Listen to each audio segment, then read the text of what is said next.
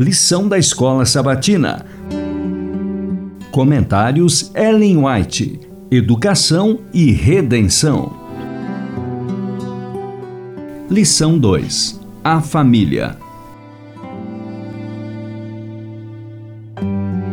Segunda, 5 de outubro. A infância de Jesus.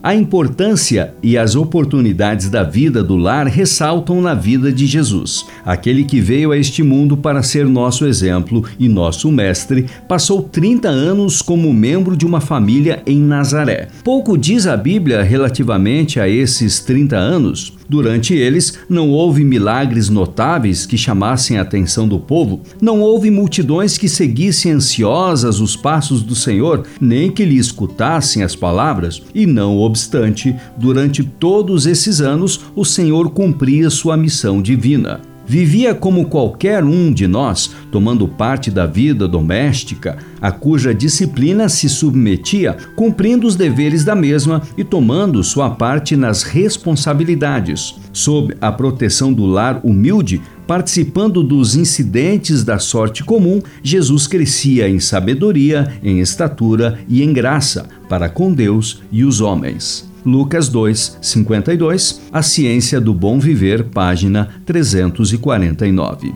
Era natural que os pais de Jesus o considerassem seu filho, pois ele estava diariamente com eles. Em muitos aspectos, sua vida era como as das outras crianças e para eles era difícil compreender que ele era o filho de Deus. Estavam correndo o risco de deixar de reconhecer a bênção concedida a eles pela presença do Redentor do mundo. A aflição de sua separação dele e a gentil reprovação contida em suas palavras tinham o objetivo de impressioná-los quanto à santidade do que lhes havia sido confiado. Na resposta dada à sua mãe, Jesus mostrou pela primeira vez que compreendia sua relação para com Deus. Antes de seu nascimento, o anjo disse a Maria: Este será grande e será chamado Filho do Altíssimo.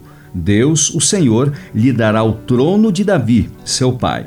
Ele reinará para sempre sobre a casa de Jacó. Lucas 1, versos 32 e 33. Maria refletia sobre aquelas palavras em seu coração. No entanto, embora acreditasse que seu filho seria o salvador de Israel, não compreendia sua missão. Não entendeu suas palavras, mas sabia que ele havia negado seu parentesco com José e declarado ser o filho de Deus. O desejado de todas as nações, páginas 81 e 82. A vida de Cristo foi marcada por respeito e amor à sua mãe. Em seu coração, Maria acreditava que a santa criança dela nascida era o Messias prometido havia tanto tempo. Entretanto, não ousava expressar essa fé ao longo de sua vida na terra, compartilhou dos sofrimentos do filho.